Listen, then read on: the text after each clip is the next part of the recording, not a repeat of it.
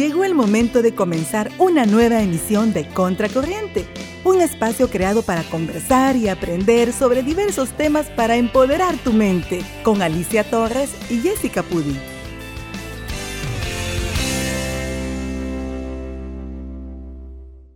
Interesante hablar más hoy en día que estamos con todo esto de, de la pandemia, es bastante importante educarnos sobre la alimentación. Exactamente. Así que para ya entrar en calor con la entrevista, ¿qué le parece si nos comienza a hablar sobre qué consiste la alimentación y emociones? Claro que sí. Bueno, yo quería empezar con esto porque es, es bien importante saber que, que esto, esta, esta relación está ligada eh, desde que nosotros estamos en el vientre materno, ¿verdad? Desde que somos bebés. Eh, ¿Qué pasa en el vientre materno? Bueno, eh, lo que pasa es que esto nos regresa cuando nosotros eh, pensamos en comer, en alimentos y todo, esto no regresa a lo que significaba estar en el vientre materno. ¿Por qué? Porque quizás aunque nosotros no nos recordemos, ¿verdad? Pero sí, eh, de hecho, cuando estábamos en, nuestro, en la pancita de mamá, ¿verdad? Eh, nosotras sentíamos confianza, seguridad, dependencia, nos sentíamos seguros, ¿verdad? ¿Por qué? Porque nos estaba alimentando y esa manera eh, en la cual nuestra mamá nos alimentaba, eh, generaba en nosotros amor. Asociamos la alimentación con el amor, ¿verdad? Y con, como, como les decía, con confianza, seguridad, ese apego del que tanto hablan, ¿verdad? Que, que, que, las mamás tienen, ¿verdad? Desde pequeñitos, desde que están en el vientre materno y ya cuando nacen. Entonces, es bien interesante esta parte, ¿verdad? Porque nosotros decimos, pero, bueno, yo como solo porque tengo hambre o porque no tengo hambre o no como. Pero hay más allá. O sea, si nos regresamos a, y si podemos profundizar, cuando nosotros comemos, nos regresamos a estar en el vientre materno, ¿verdad? Porque asociamos, vea, intrínsecamente, naturalmente, nosotros nos vamos a estar ahí, ¿verdad? Dentro de la pancita de mamá y nos sentimos cómodos, seguros cuando nosotros nos alimentamos, ¿verdad? Ajá. Es muy interesante esto. Y tan cómodo que es comer. Exactamente, exactamente. La cosa es parar. Sí, y eh, bueno, eso es cuando estamos en el vientre materno. Pero después pasa que nacemos, ¿verdad? Y ya viene también esta parte de la lactancia materna, ¿verdad? Uh -huh. Que es clave, clave para que nosotros podamos eh, descubrir todas las emociones que están, eh, que, que, que, que despierta la alimentación cuando nosotros nos estamos alimentando. ¿Verdad? Lo mismo sucede, se sigue afianzando ese apego, ¿verdad? Eh, empezamos a sentirnos más seguros porque sabemos, ok, eh, ya eh, se, se, pueden como establecer más fuertes esos lazos, ¿verdad? ¿Por qué? Porque eh, eso significa al bebé, el que está amamantando, o ya sea que sea con una fórmula o lactancia materna, eh, lo mismo va a pasar, ¿verdad? Se va a sentir seguro ese bebé, ¿verdad? Y va a relacionar que la comida es amor, que la familia lo ama y que la mamá lo ama. Entonces se siente seguro y, nos come, y seguimos alimentándonos y nos sentimos súper bien. Genera en nosotros alegría, felicidad, ¿verdad? Eh, aceptación también, porque es como, eh, venimos al mundo y es como, ah, ok, me están dando a alimentar, qué, qué, qué, qué, bonito se siente. Entonces me siento parte ya de este mundo. Es una manera en la cual pues nuestras madres eh, tienen esa bendición, ¿verdad? De poder decirnos, de darnos la bienvenida como aquí está, sos aceptado, te alimento y te amo, vea, a través de ese gesto de alimentarte. Uh -huh. Eso es cierto porque cuando un bebé nace es lo primero de entregárselo a la madre para que lo alimente. ¿verdad? Así es. Así y es. me gustaría que nos dijera como qué aspectos nos podrían influir a nosotros en la alimentación. Uh -huh. Fíjate que eso es bien importante, Alice, porque siendo con esto, ¿verdad? De que primero en el vientre, después eh, vientre materno, después nacemos, eh, pues nosotros vamos creciendo, ¿verdad? O sea, el niño va creciendo, va creciendo, pero en esa etapa de crecimiento, si, tú, si ustedes se fijan, ¿qué hacen los niños? O sea, los niños juegan, la mayor parte del tiempo juegan, duermen, eh, pasan alegres, contentos y comen, pero el comer se vuelve algo secundario, realmente no es eh, no, no tienen problemas o, no tienen como cuando nosotros ya somos adultos que ya la alimentación ya la podemos como se enreda, yo le digo que se enreda con pensamientos, emociones, estrés, qué preocupación del trabajo, que me pasó esto, esta dificultad. Entonces, la alimentación se enreda en todo eso. Pero cuando estamos pequeños, cuando vamos creciendo, realmente los niños eh, es algo tan natural, ¿verdad? Y si no, si no tienen hambre, no comen. ¿verdad? Entonces están sumamente conectados con esas señales que, son normales en el cuerpo, ¿verdad? Que todos nacemos con esas señales, eh, pero, pero los, los, adultos no, ¿verdad? Porque ya se enreda, nos enredamos ya en el día a día, en las cosas ya de adultos, y eh, la alimentación pues realmente se enreda con muchas cosas, entre ellas pues los pensamientos y las emociones. Ya esas, si, si esas emociones se mantienen en el, en el tiempo, ya se vuelven sentimientos, ¿verdad? Ya son como periodos más largos, ¿verdad? Esa emoción, a eso se le llama sentimientos, son más largos. Entonces, eh, sí, ya nos condicionan nuestra manera como de comer, nuestros hábitos, nuestra conducta, ¿verdad? Entonces yo creo, Ali, que respondiendo a tu pregunta, eh, eso es como muy importante a la hora de, ¿y por qué yo tengo esta conducta? ¿O por qué tengo este hábito en cuanto a mi alimentación? Es cierto. Y algo que así como usted lo mencionaba, algo bien curioso, de que cuando nosotros estamos bebés asociamos la alimentación como un acto de amor, pero algo que sí yo he notado muchísimo, que ya cuando un niño tiene como de 5, 6 años, ya eso de la alimentación pasa a ser secundario porque prefieren el jugar que comer. Exactamente. Y sucede porque eh, realmente ellos escuchan, es como son, yo los llamo comedores intuitivos. ¿A qué se refiere esto? A que realmente ellos saben atender a las necesidades reales de nuestro cuerpo. Y eh, en este caso es, eh, nosotros tenemos unas señales de hambre y de saciedad. Saciedad es cuando ya nuestro organismo dice, ya es suficiente la comida, ya estoy muy, ya estoy muy bien, ya con esto que tú me has dado, ¿verdad? Yo ya puedo seguir con las actividades del día a día. Pero ¿qué pasa? Eh, cuando el niño, o sea, el niño, tenemos que tener en cuenta que el niño va creciendo, está aprendiendo. O sea, es un nuevo, ve un, objeto y para él es algo nuevo y, le encanta y todo. Entonces, em, ocupa la mayor parte del tiempo ese aprendizaje, pero también están sumamente conectados con esas señales. ¿Verdad? Porque saben atender, saben cómo, cómo decir, organizarse. Bueno, voy a jugar porque quiero jugar y bueno, es tiempo de comer.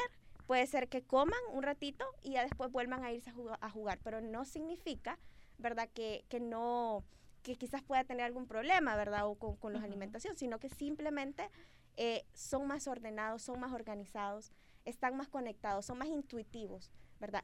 Ahorita necesito jugar y puede ser que necesiten más tiempo para jugar y quizás un poquito para comer, porque pues así es. Y eso va a depender también de cada, de cada niño, porque cada niño es un, mundo diferente, ¿verdad? Entonces, eh, sí eso, es que son comedores intuitivos. Y lo que te decía es que ya nosotros cuando empezamos a, a, trabajar y ya somos adultos, ya nos empezamos a desconectar, ya no somos comedores intuitivos, sino que nos volvemos comedores compulsivos, nos volvemos, ya empezamos a comer por emociones. Ya hoy sí empezamos a dejarnos llevar por estas emociones. Por muchas emociones. Sí, exactamente. o sea que es como eso que dicen, ya uno cuando está grande, que como porque estoy estresado o como porque estoy depresivo o como porque comer me hace feliz. Sí, exactamente. Y justo eh, puede ser que estemos pasando por un momento en el que nos sentimos como impotentes, ¿verdad? Ante las situaciones de nuestra vida que se nos presentan. Eh, y, la emoción que va a surgir es el enojo, ¿verdad? Lo primario es el enojo. Entonces, ¿qué pasa? Puede ser que eh, estemos comiendo para aliviar esa sensación de enojo, ¿verdad? O sea, nos refugiamos en eso. Decimos, ¿por qué? Porque yo quiero evadir.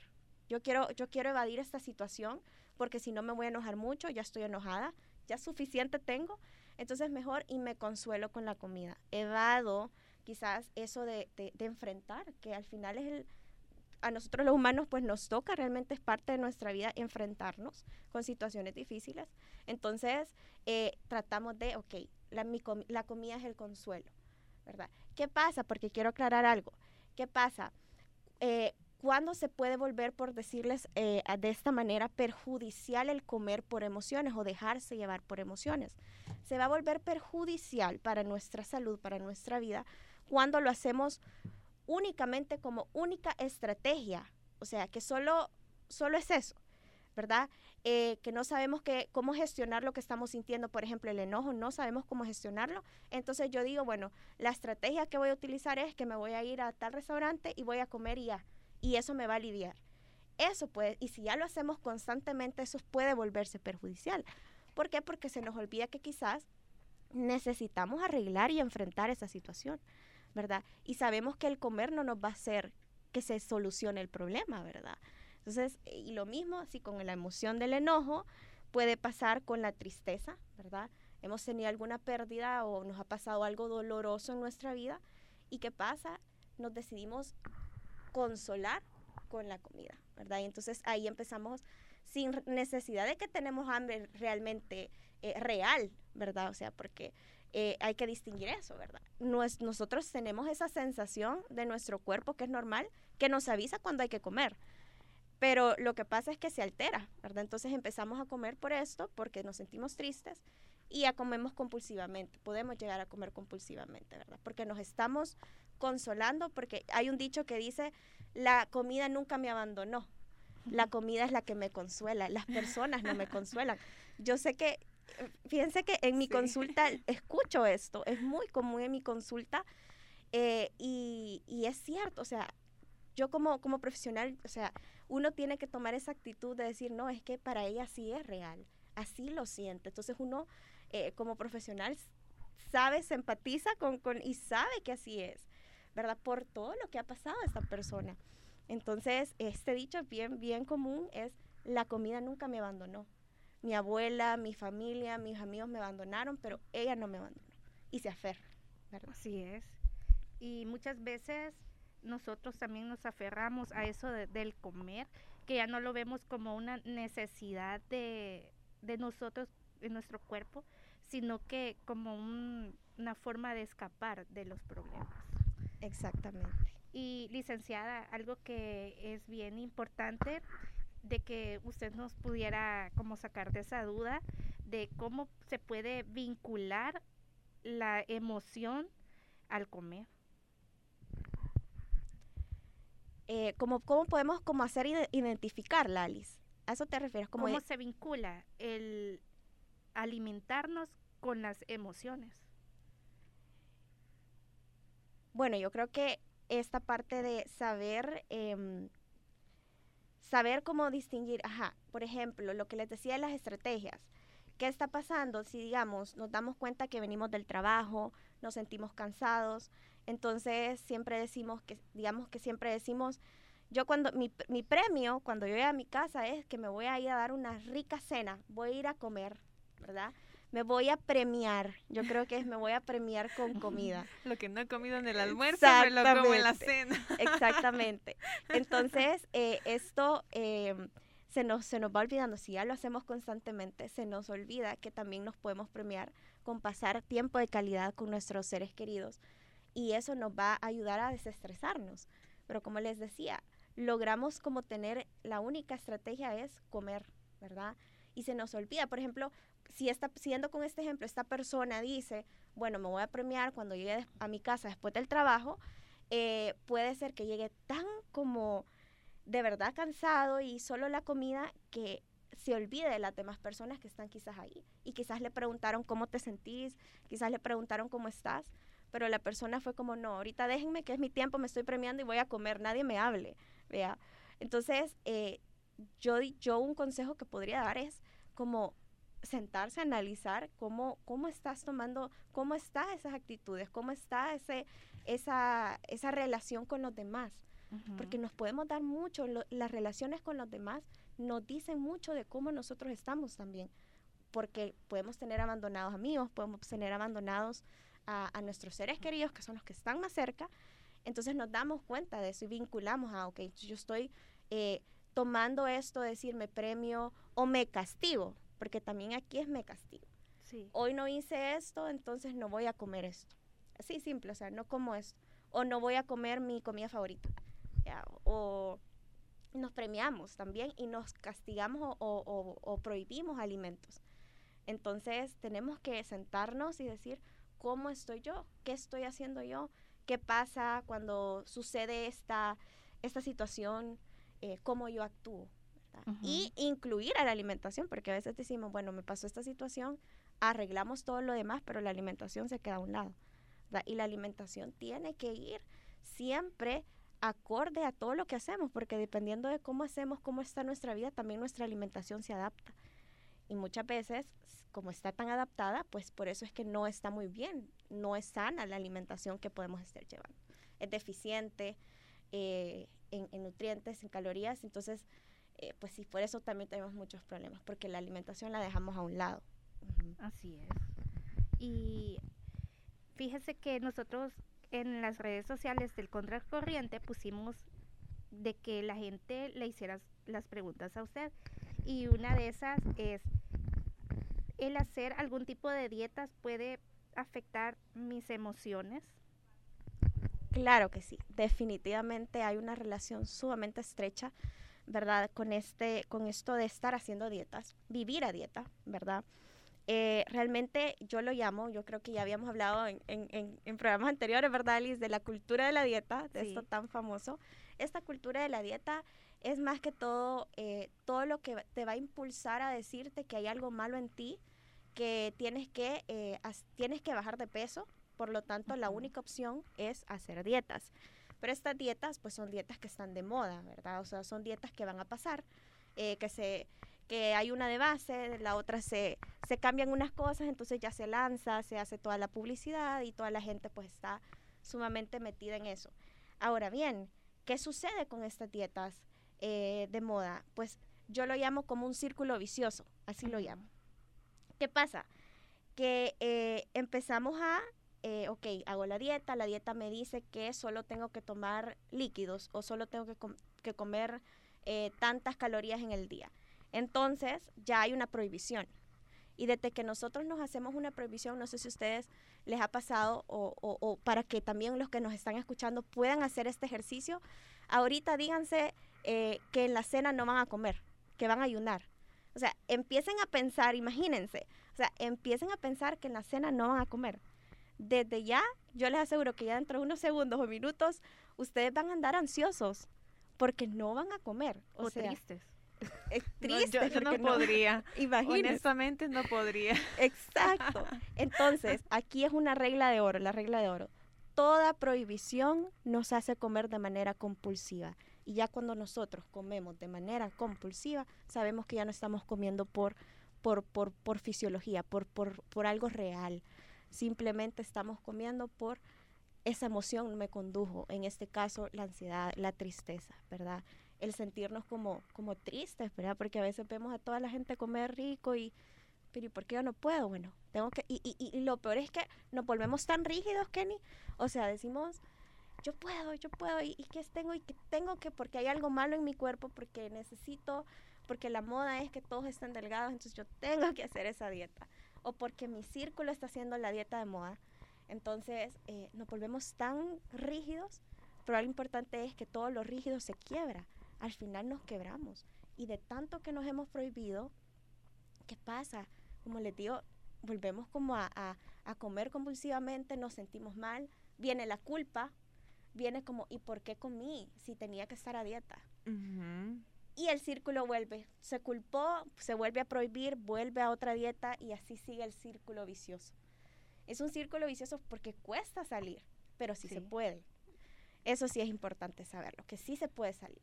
Pero esta es la relación que tiene que ver con la alimentación, con todo esto de las dietas, perdón, y con las emociones.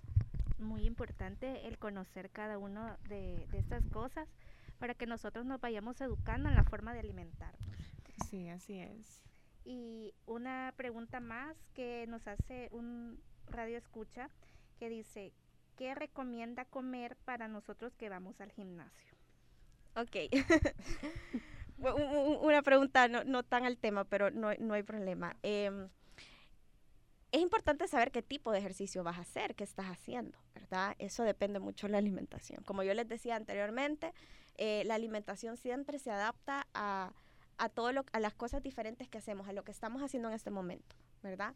Entonces lo mismo, la alimentación se va a adaptar, ¿verdad?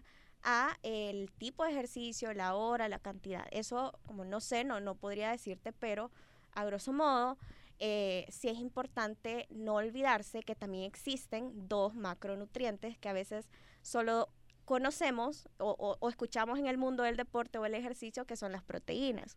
Pero también existen dos eh, que son importantes, como son los carbohidratos y las grasas, ¿verdad? Eh, es bien importante porque eh, necesitamos también tener reservas de energía antes, ¿verdad? Para poder hacer ejercicio. Eso no los, no los da, en este caso, los carbohidratos.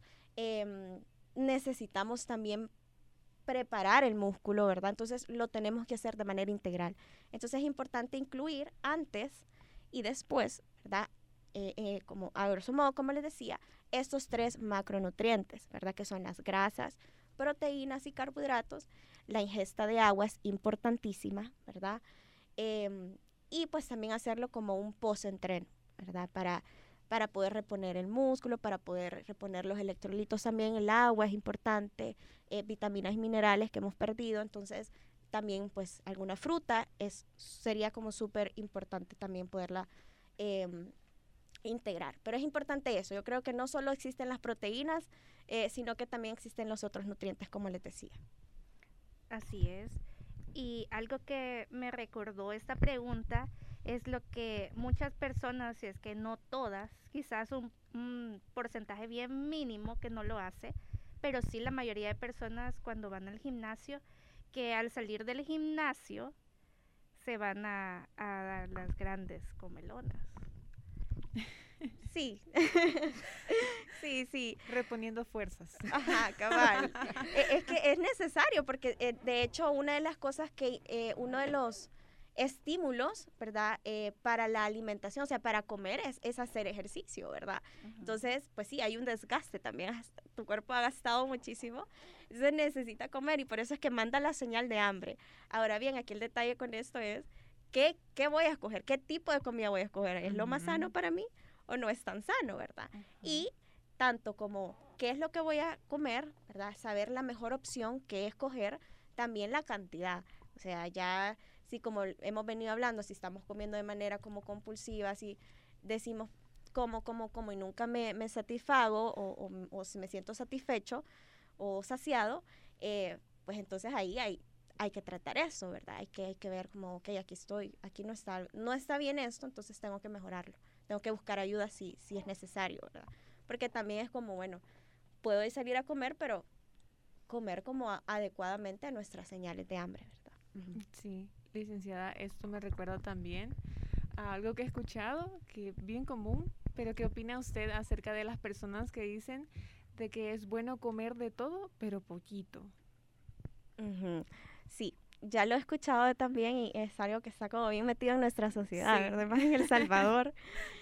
Eh, yo creo que aquí es que no, no, no, no, o sea, yo creo que ni, ni la de comer de todo ni tampoco poquito. Yo creo que aquí es eh, la moderación, ¿verdad? O sea, la, la prudencia en, en, tiene que ver la prudencia en cuanto a mis, eh, mis gustos, en mi estado, de, también mi estado de salud en cuanto a la enfermedad, porque no podemos generalizar y decir eso cuando tenemos, cuando estamos en una enfermedad, que ya de por sí la enfermedad, sabemos que la alimentación va a cambiar, ¿verdad? Independiente de la enfermedad que esté.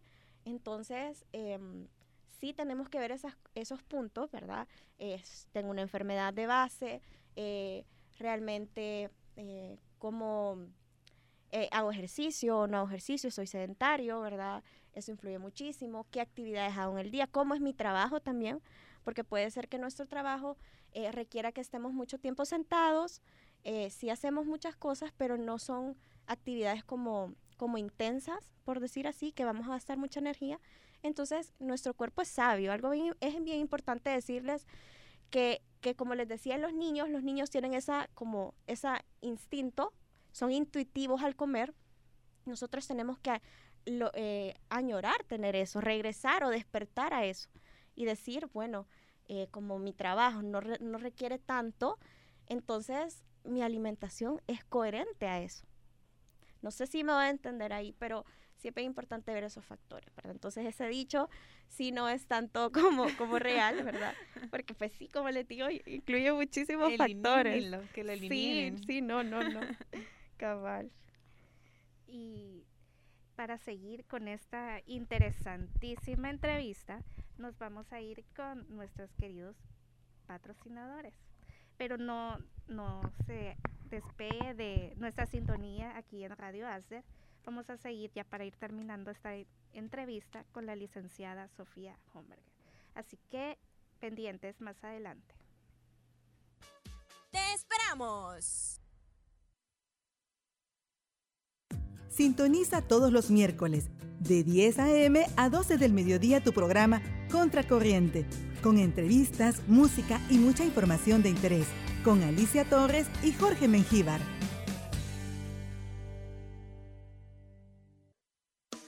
Búscanos en Facebook, Instagram y TikTok como Contracorriente Radio para que estés actualizado de las novedades y puedas participar en todas nuestras promociones.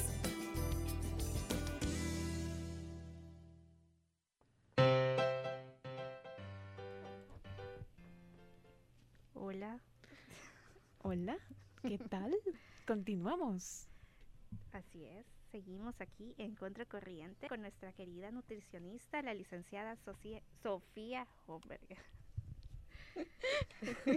me da risa porque siempre cuesta pronunciar, Alice. Sí, ya, ya me pasó. Y al aire. no importa.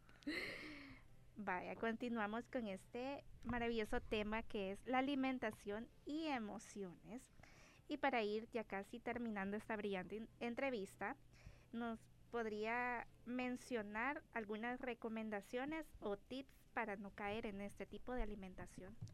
Claro que sí, Alice. Eh, bueno, es importante que, sepamos que no es el alimento que nosotros vayamos a escoger, porque también podemos pensar, podemos haber estado pensando que, que todo, entonces, si estamos así, tiene que ser solo con alimentos, por ejemplo, hamburguesas, pizzas, que churros.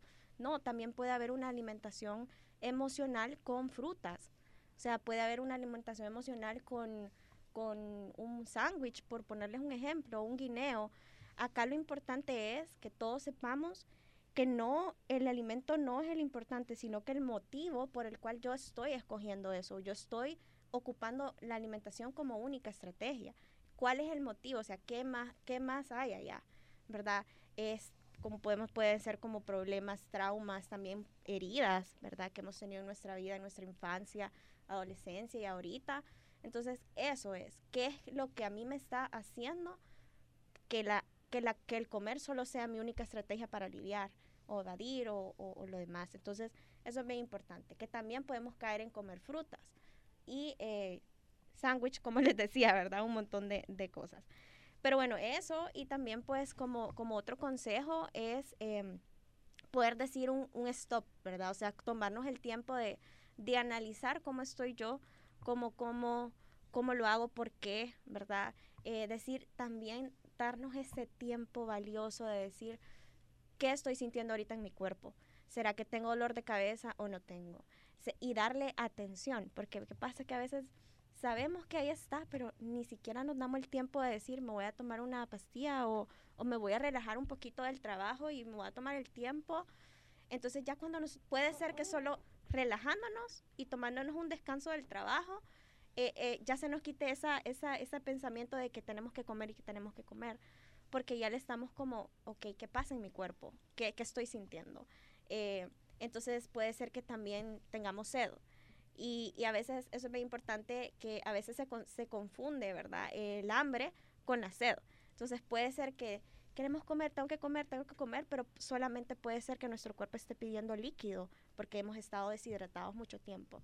Entonces hacer la prueba, ok, voy a tomar un poquito de agua y, ver la prueba si realmente es sed. Si es sed, entonces qué chivo, porque ya después ya no vamos a tener que estar pensando solo en que tengo que comer para aliviar, tengo que comer para sentirme mejor, para premiarme. Hay muchas maneras. Y otra cosa también, otro consejo que aquí, que aquí les dejo es que ustedes puedan escribir, ya sean en las notas de su celular o en una página, cuáles son esas, esos premios o esos placeres aparte de comer. Yo sé que, el que comer es un placer, es riquísimo, a todos nos gusta. Delicioso. E, eso no hay, no hay duda, ¿verdad? Pero sí es importante entonces ver que también, aparte de la comida, hay otros placeres. Por ejemplo, eh, tener, tener un tiempo de calidad con tus amigos, hablar, desahogarte, eh, hacer un hobby. Si te gusta pintar, pinta. Por mí personal me encanta pintar. A mí me desestresa muchísimo pintar. Este, ¿qué es lo que te gusta hacer? ¿Te gusta eh, hacer caminatas, ir a sacar a tu perrito, si tienes perrito animales en tu casita, entonces puedes hacer eso, pero hacer una lista de las cosas que también te generan placer. Yo creo que así como la vida es tan grande, o sea, el mundo es tan grande, hay tantas posibilidades y tantas cosas para hacer que solo comer. Y ojo, y ojo, no estoy diciendo que comer sea malo, no estoy diciendo que no hay que disfrutar, al contrario, hay que disfrutar, pero sí hay que estar conscientes que hay mucho más placer, hay muchas cosas más también. Y que pues los problemas y todo, si tenemos vacíos en nuestro corazón, la comida no lo va a llenar y no lo va a sustituir nunca. Así que pues esos serían mis consejos. Gracias por esos brillantes consejos que nos van a ayudar muchísimo. Así es. Así que para ir terminando, me gustaría que nos diga dónde podemos contactarla. Sí, eh, bueno, yo estoy en redes sociales, eh, tengo Facebook y tengo Instagram y estoy como Nutri Homberger eh, y ahí me pueden contactar, pueden seguir, ¿verdad? y estamos a la orden, ¿verdad? doy consultas de manera virtual, ¿verdad? Así que pues ahí pueden estar también desde la comodidad de su casa en la consulta. Y yo, un placer poder ayudarlos y pues ayudarlos en este proceso también. Así es. Así que ya saben, si quieren esa asesoría en nutrición, que más que buscar a la licenciada Sofía Homberg. Van a estar en buenas manos. Así que muchas gracias por su visita una vez más aquí en Contracorriente. Ya sabe que tiene las puertas abiertas en nuestro programa y por supuesto Radio Asler.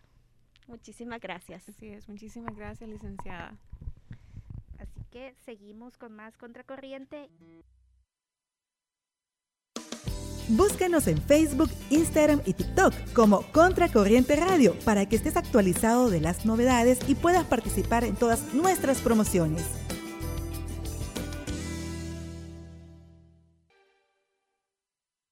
Sintoniza todos los miércoles de 10 a.m. a 12 del mediodía tu programa Contracorriente, con entrevistas, música y mucha información de interés, con Alicia Torres y Jorge Mengíbar.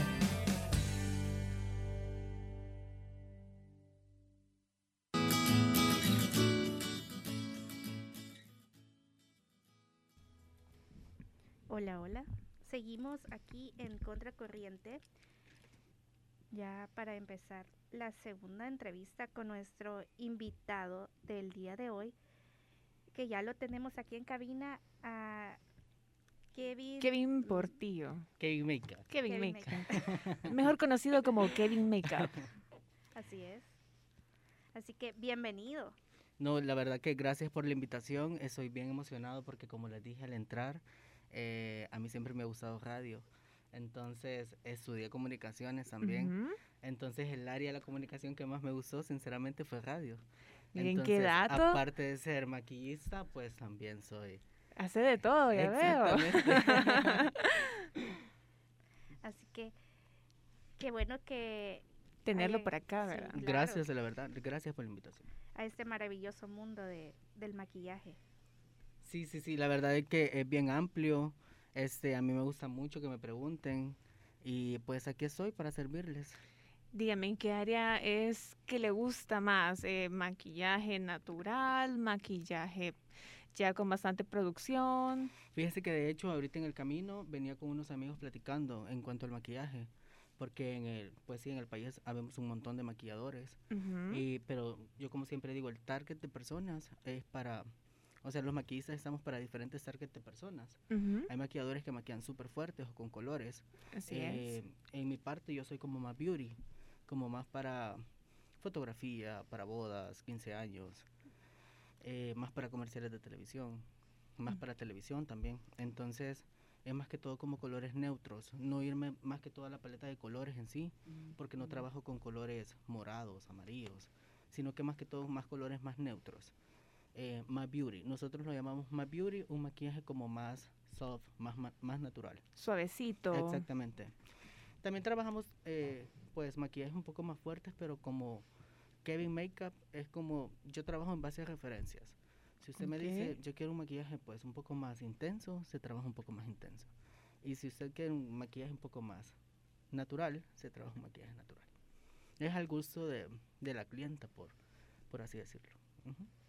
Se adapta el maquillaje a lo, a lo que ellos le piden. Exactamente, y también este pues sugerimos, porque hay muchas personas que, bueno, hay muchas mujeres que vienen y enseñan una referencia de una persona con, con ojos arcos, por ejemplo.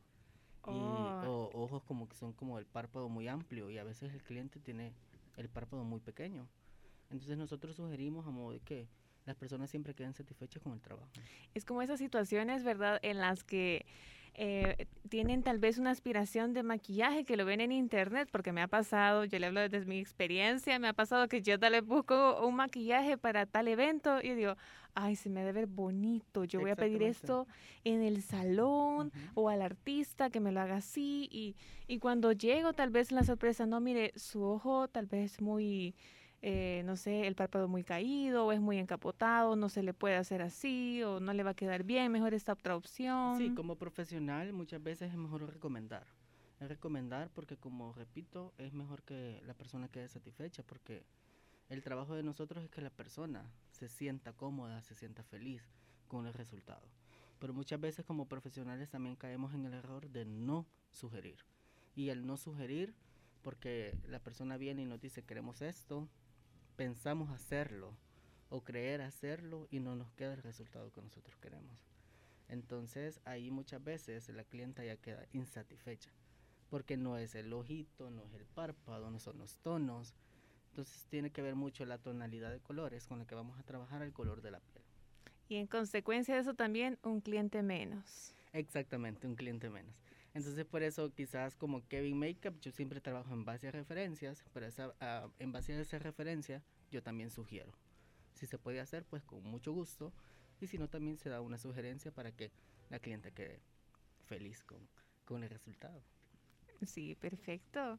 Qué interesante saber sobre eso, porque así como tú lo decías, muchas veces nosotros nos vamos con el, ay, este color me gusta, pero no nos ponemos, pues sí, no sabemos. Sí, te lo prometo, no sabemos qué es exactamente lo que nos puede quedar mejor a nosotros, que no tenemos tal vez nada de conocimiento en el maquillaje, que nos vamos tipo los eh, videos de YouTube, porque yo fui una de esas, les cuento. ya somos dos. que ahí en San YouTube, ay, yo voy a aprender a maquillarme súper bien. Y tal vez hay personas que realmente lo hacen bastante bien, pero es muy distinto a alguien que realmente sabe de ese mundo y sabe cómo poder aplicar el producto a alguien que es totalmente pues autodidacta como, como uno, que solamente va y ve los videos. Sí, exactamente, creo que es cuestión de, bueno, yo en lo personal en cuanto al maquillaje soy empírico. Lo hice eh, nada más viendo como a mis amigos maquilladores maquillar y la práctica, ¿verdad? Y siempre me ha gustado ir aprendiendo porque yo siempre digo, esto nunca se deja de aprender porque siempre salen cosas nuevas, cosas innovadoras eh, y uno tiene que estar siempre a la vanguardia de, porque no nos podemos ir quedando atrás, porque entonces la gente ya, ya va viendo como que, entonces va buscando la gente lo, lo, nuevo que está saliendo en tendencia, exactamente. Exacto. O sea que se podría decir que es una pasión que se le despertó en ese momento y eh, por medio de eso fue que empezó a dar sus pequeños pasos como Kevin Makeup. Exactamente, y por suerte yo tengo dos hermanas, entonces para mí mis dos hermanas siempre ha sido como mi modelo y mi mamá. Cada vez que veía algo, un peinado o un maquillaje, eh, yo siempre lo practicaba en ellas. De mala gana quizás me aceptaban, pero me aceptaban y ahí estaba yo, o sea, insistiendo, insistiendo también con mis compañeras del bachillerato, después en la universidad. Y así fue como poco a poco me iba empapando y yo iba haciendo cada uno de los trabajos. Pero eso fue el inicio. Hoy en día eh, tiene algún curso que usted ha sacado. Fíjese que hace como tres años fui a Honduras a certificarme como maquillador profesional con un maquillista mexicano. Y hace dos años fui a Honduras con un maquillista brasileño. Ya fue una certificación de maquillaje de, profesión, de un profesional para profesionales. Qué interesante. Han sido los dos únicos cursos que yo he recibido quizás en el área del maquillaje ya profesional, que ya me acredita como un maquillador profesional. Wow, qué interesante es poder conocerlo, que eh, tiene una vasta em, conocimiento en lo que es el make-up. Em, me comentaba que a sus hermanas le hacía peinados, o sea que usted, o sea, aparte de ser un maquillador profesional, también está ah, en el mundo esto de los, de los peinados. Sí, yo de hecho comencé, bueno, soy estilista también. Yo de hecho comencé a mis 13 años en el mundo del estilismo. Y ya de ahí poco a poco yo fui conociendo, bueno, mis amigos eran maquilladores, nunca fueron estilistas. Y ellos siempre me decían como, metete, metete, te va a gustar. Pero yo estaba como bien empilado a, hacer cortes, a hacer tintes. Era lo que más me gustaba. Pero ya luego eh, me fui metiendo así como jugando, jugando, Por la curiosidad. Exactamente. Y como yo siempre digo, siempre hay uno, bueno, a mí siempre me decían, siempre vas a encontrar algo que te va a gustar más. Pero yo decía, a mí me gusta todo. A mí me gusta cortar, a mí me gusta hacer eh, manicure, decía yo, a mí me gusta hacer tintes, a mí me gusta hacer mechas. Porque es bien amplio, la verdad, el mundo de, de la belleza. Pero cuando yo comencé a maquillar en sí, este, me comenzó quizás como a despertar mucho más. Porque ver el resultado de una persona que, digamos, ande como de bajos ánimos y cuando uno ya la termina de maquillar y ya uno ya maquillada y peinada, o sea, la mujer ya cambia sí. O sea, se ve como más despierta, más animosa y así. Supera las expectativas totalmente de cuando llegan ahí medio despeinadas, recién levantadas, Entonces creo que eso, eso al final como que lo motiva a uno a seguir. Y, y, que la gente le dice, wow, o sea, me veo hasta mucho más joven. porque muchas veces me toca maquillar, trabajo con un amigo también, y muchas veces me toca maquillar a las mamás de las novias. Y a veces las mamás de las novias como, mira, suavecito, pero eso suavecito no significa que no le voy a poner base. O eso suavecito no significa que no le voy a aplicar sombras. Entonces, yo siempre digo, hay que adaptarnos a, la persona, pero siempre maquillando a la persona. Y, me gusta pues ver el resultado porque la gente me dice, me asusté al inicio, pero me gusta. Porque ellas se sigue, o sea, se ven guapas, pero naturales. Puede ser que tal vez tenían una mala experiencia o un mal concepto de que iban a ser tal vez un maquillaje súper pesado o las iba a dejar demasiado intenso, por muy suavecito que sea, pero... Sí, sí, porque el mundo, bueno, hay un montón de colegas y, en los salones también, pero siempre cometemos errores. Sí. Y a veces la gente de esos errores siempre queda como asustada, ¿verdad? Sí. Pero nosotros en sí, bueno, yo dejé a un lado el área de, la cosmetología y el estilismo y me metí más que todo a, a maquillar es como lo que me empapé más de maquillaje y ahora me gusta mucho más el maquillaje que, las otras áreas. Encontré esa chispa. Sí, definitivamente encontré lo que me gustaba, porque me dijeron algún día vas a encontrar lo que de verdad te apasione y definitivamente es eso el maquillaje. Dicho y hecho. Definitivamente. Qué bueno. Y me gustaría que nos dijera cuáles son esos colores que Kevin le encanta más maquillar en las mujeres. Eh, quizás yo me baso en los colores neutros, más que todo como, y me voy como a los colores como más básicos. Entre cafecitos, me gusta trabajar mucho con los cafés, con los marrones, con los dorados, eh, porque considero que es un color que da con todo. Yo siempre pregunto, ¿qué color es su vestido cuando la voy a maquillar, por ejemplo? ¿O qué colores de vestuario lleva? Muchas veces me dicen mi vestido es azul. Entonces café y dorado es muy bien, una muy buena opción para combinación. A veces me dicen, tengo los accesorios que son como plateados o son como rose gold. Entonces ya hago como esa combinación, pero no dejarlo como tan plateado en sí, porque a veces dejar un ojo como demasiado gris, la gente se asusta. Entonces, a veces es como trato de contrastar tonos para que eso vaya quedando como quizás es como es como mi maquillaje favorito, trabajar en esos tonos como como cafés, dorados, tonos tierra. ¿Qué sugerencias eh, le daría Alexis em, cuando son maquillajes de día o cuando son maquillajes de noche? Eh, en la actualidad ya no, o sea, yo considero que el, maquillaje ahora está como bien versátil. Eh, en la actualidad ya si usted, yo considero que es más cuestión de actitud. Usted me dice, yo voy de día, pero yo quiero ir con una mirada intensa, porque ahorita más que todo con la mascarilla, queremos resaltar mucho el, maquillaje en los ojos. Sí, Entonces, me dicen, mire, yo quiero resaltar mucho mis ojos porque llevo la mascarilla puesta. En los labios muchas veces hasta me han dicho, no me ponga nada en los labios porque ni, o sea, ni se me va a notar. Lamentablemente la mascarilla no nos permite. Exactamente, entonces muchas veces voy a maquillo para gente que va a bodas en la mañana o invitadas porque van a cualquier tipo de evento. Y es cuestión de gusto. Yo considero que es cuestión de actitud, de gustos. Usted se puede hacer un maquillaje bien natural y en la noche. O se puede hacer unos labios rojos y en la mañana, por ejemplo. Entonces ya es cuestión de, de, de cómo a usted le gusta el maquillaje. Qué interesante, la verdad. Y usted como especialista, ¿cuáles errores considera que más es común que nosotros las mujeres cometemos en esto del maquillaje? Yo considero que quizás es como la combinación de tonos muchas veces. Eh, o quizás una mala aplicación de los productos. Pero considero que eso es como el mal asesoramiento que quizás podemos tener o el, o el bajo conocimiento que podamos tener en cuanto al maquillaje. Y es aceptable porque hay muchas personas que compran productos, por ejemplo, en el súper, pero consideran que es su tono, pero yo siempre he dicho que a veces los productos de súper tienen otras tonalidades, como naranjas, como rosáceas. Entonces, a veces, muchas veces eso arruina un poquito. Quizás es como el mal, el mal asesoramiento del, del producto más que todo. Sí, eso es cierto. Y como qué sueños, qué proyectos tienen en mente realizar en un futuro. Oh, a futuro un montón quizás. Eh, pero quizás seguir trabajando como Kevin Makeup para ser reconocido.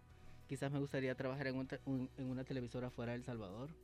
Eh, aunque ya he trabajado fuera de El Salvador también, pero quizás como ser como más más sonado, por así decirlo. Internacional. Y, y ser como, eh, no sé, quizás poner algún estudio o algo que yo pueda decir Kevin Makeup y la gente ya puede identificar, voy a ir donde Kevin Makeup, ¿verdad? Sí. Sí. En esos momentos usted trabaja, me dice, por recomendaciones. Yo trabajo por medio de por medio de redes sociales, trabajo por medio de citas.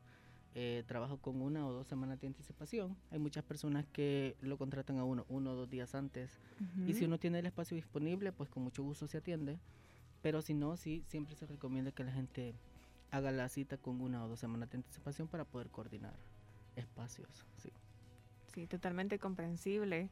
Eh, de organizarse bien. Exactamente, porque también trabajo en otro medio, donde mi función es otra. Pero Sí, ahí estamos, la verdad que tratando de coordinar y que todo pueda salir bien para poder coordinar los tiempos más que todo con mi trabajo normal, ¿verdad? Así es. Sintoniza todos los miércoles de 10 a.m. a 12 del mediodía tu programa Contracorriente, con entrevistas, música y mucha información de interés, con Alicia Torres y Jorge Mengíbar.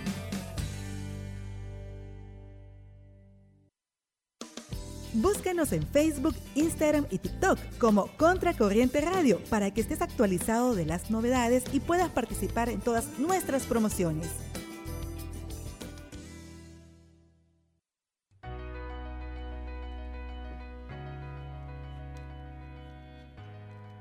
Seguimos. Continuamos conociendo más sobre Kevin Makeup. Así es. Y para comenzar esta segunda parte de entrevista, me gustaría que nos comentara cuáles son las tendencias en, este 2021. Ok.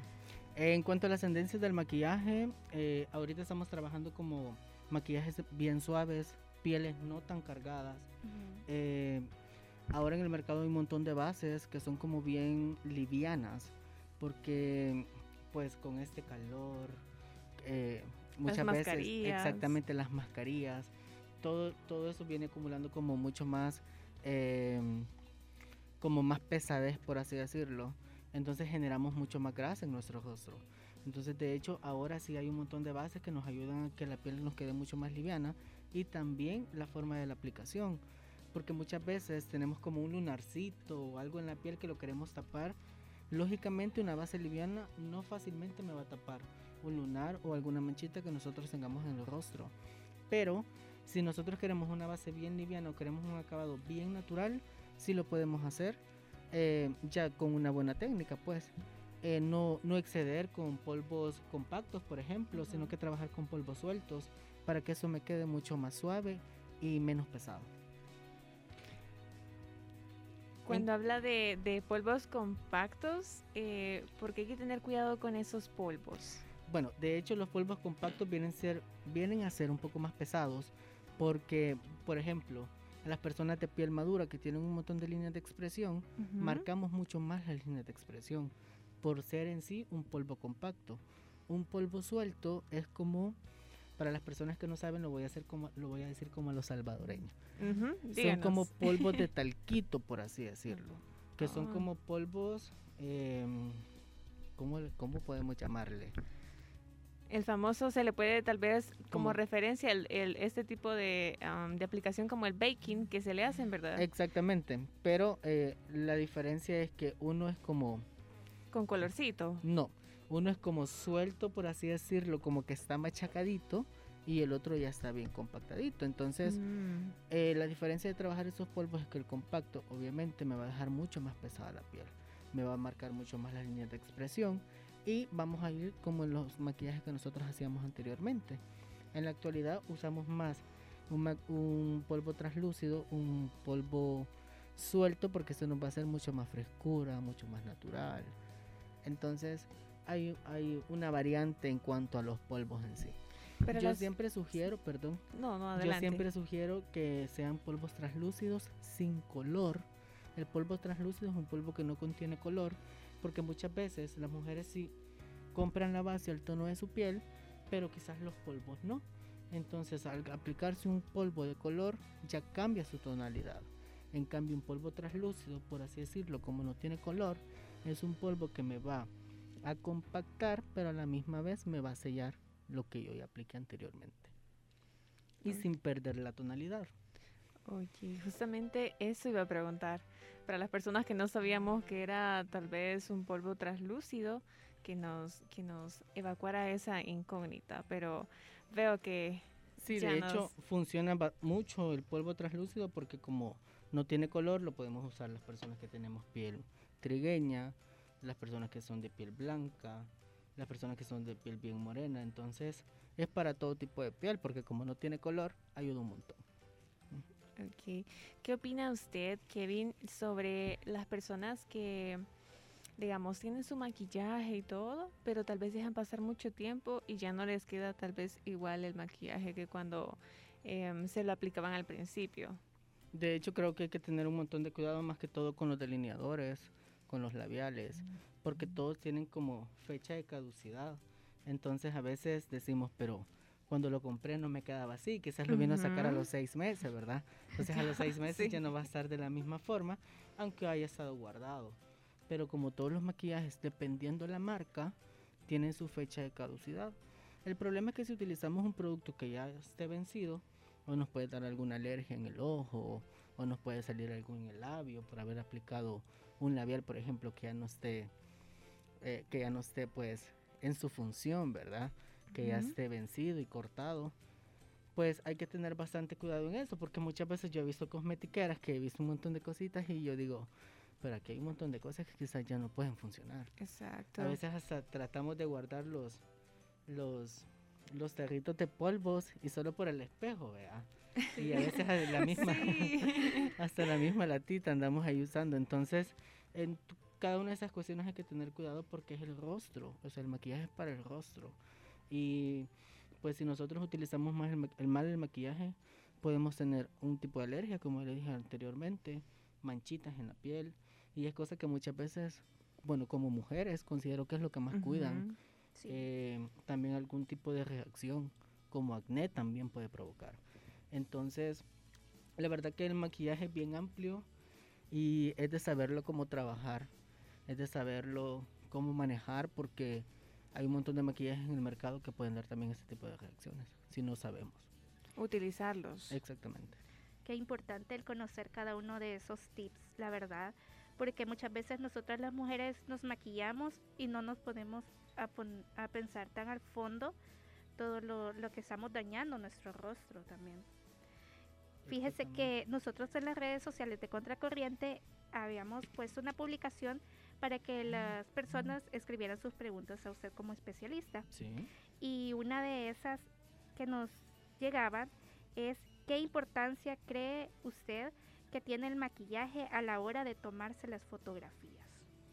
El maquillaje es bien versátil, como ya lo dije anteriormente, y para todo hay como una ocasión, una eventualidad. Por ejemplo, este, nosotros trabajamos en base a ocasiones. Si la persona va para una boda, pues nosotros sugerimos un maquillaje de boda. Si la persona va para un maquillaje, si es televisión, es otro tipo de maquillaje para televisión. Si es para fotografía, también. En cuanto a fotografía, eh, se tiene que cuidar mucho la iluminación porque muchas veces solamente maquillamos, pero quizás no resaltamos los puntos de luz que nosotros queremos que resalten en la fotografía. En cuanto a, la iluminación, que nosotros lo llamamos como claro oscuro. Y también tenemos que tener cuidado mucho con los iluminadores, porque muchas veces el fotógrafo, bueno, nosotros como maquilladores a veces tenemos como aquella aquel problema con los fotógrafos porque no pueden trabajar un maquillaje que tenga mucho iluminador porque no pueden trabajar los bríos. Entonces hay que tener mucho cuidado porque si no sacan a las personas como que están sudadas, aunque estén bien maquilladas, ¿verdad? Entonces es de saber cómo qué tanta cantidad de iluminador me puedo poner yo en el rostro para la fotografía. Muy bien. Otra pregunta que nos hacía nuestros radio escucha es sobre el, uso de la mascarilla, que, que usted podría recomendarles para que el maquillaje no quede en la mascarilla. De hecho, yo creo que es cuestión de, es cuestión de qué tipo de marcas nosotros vayamos a utilizar. Y como dije anteriormente, creo que es bien necesario que utilicemos, por ejemplo, para sellar un polvo translúcido que no contiene color, porque ese me va a ayudar a no manchar la mascarilla. Porque muchas veces utilizamos polvos. Como soy morena, voy a utilizar polvos morenos como soy blanca voy a utilizar polvo blanco. Entonces como eso ya contiene un color, eso hace que despide y como nosotros sudamos, por ende, entonces dejamos todo el producto en, la mascarilla. Ya si utilizamos un polvo translúcido ya cambia mucho, porque siempre vamos a manchar pero no va a ser tanto, no se va a notar tanto. Así es. De verdad que este último tip sí... Es súper útil. Sí, porque más hoy que ya tenemos que hacernos a esa mentalidad de, usar siempre la mascarilla. Sí, porque en la actualidad ya la mascarilla es como un accesorio, ya no es que... Sí, prácticamente ya no es como, pues tengo la... Em, la vacuna. Sí, aunque tenga la vacuna no es algo que... Que no la voy a usar. Que no la voy a usar, ajá. ya no es opción el de usar la mascarilla. Ya es una obligación. Sí. Así es y me gustaría que nos diga dónde podemos contactarlo. Me pueden contactar por medio de Instagram, nada más trabajo por medio de Instagram y por WhatsApp. En Instagram me encuentran como arroba Kevin Makeup, Kevin con Y, siempre recalco eso porque muchas veces la gente me busca con Kevin de I de latina, pero pero eh, sí que mi Kevin es con Y, entonces yo siempre recalco Kevin con Y, Kevin Makeup y al WhatsApp al 7609-8461. Trabajamos por medio de citas dentro y fuera de San Salvador y también fuera de El Salvador. Estamos a la orden. Súper versátil. Sí. Aquí lo que el cliente pida. Exactamente. Eh, de hecho, nosotros trabajamos por medio en base a referencias. Eh, pues pedimos las referencias, cómo la gente le gustaría verse, cómo la gente le gustaría sentirse. También eh, tratamos de sugerir según el vestido, el escote y todo, exactamente para que las personas queden satisfechas con nuestro trabajo. Qué, importante, ¿verdad? Y para ir finalizando, ¿qué consejos, qué tips le daría a todas esas mujeres que quieren comenzar a maquillarse? Yo considero de que tienen que buscar siempre el asesoramiento de un profesional, ya que en las redes sociales, tanto como en YouTube, en Facebook, hay un montón de, de maquilladores pues que suben videos pero tomemos en cuenta que esos videos ya están editados, esos videos ya tienen un montón de filtros, porque por ejemplo a veces suben personas que tienen en los videos un montón de acné y obviamente esas personas tienen marcas en los rostros. Y ya después suben el resultado, la gente súper lisa. Y viene una persona con un problema de acné bien fuerte y quiere tratar de replicar eso y al ver que su carita siempre se le van a ver los poros abiertos o las marcas bien marcadas en el rostro, eh, ya se decepcionan y dicen, pero no me quedo así. Entonces hay que tener un montón de cuidado con los videos, con lo que vemos, porque sí, muchas veces es bonito ver el paso a paso y que lo queremos imitar, pero yo considero que mejor es de buscar un profesional para que nos asesore, porque no queda lo mismo, porque lo que como ya dije, estos videos ya están editados, ya tienen filtro y no es lo mismo, es como que yo subo una foto en mi red social. Yo muchas veces le pongo filtro, pero la gente pues qué felicita su canto cuando ya lo ven a uno y es bien diferente. Totalmente. Entonces, todo, lo mismo puede pasar eh, con, con el maquillaje, pues a veces son como sombras bien suaves y ya con el filtro o con la edición que ellos le pongan, ya los colores ya los hacen mucho más intensos. Y a veces hasta eso se pregunta la gente, de que por qué a mí la sombra no me queda tan intensa si es la misma paleta que estoy usando. Pero es lo mismo porque ya está, la foto ya está editada, photoshopeada, vea y todo. y no solo un filtro, sino que muchísimo Sí, un montón, porque pasan por un montón para modo que la edición quede bien, pues. Porque ellos lo que quieren es vender. Exacto. Exactamente. Así que muchas gracias por habernos acompañado el día de hoy. Gracias a ustedes por la invitación y la verdad que estoy muy feliz y cualquier cosa y estoy a la orden, siempre. Gracias, muchas gracias Kevin Makeup. Gracias por visitarnos, por compartir su conocimiento y esperamos verle crecer en este mundo más de lo que ya ha crecido. Primero Dios, así sea. Así será, ya verá que sí. Gracias. Si pudiera repetir sus redes sociales. Claro que sí, en Instagram como arroba Kevin Makeup, Kevin con Y y mi WhatsApp 7609-8461.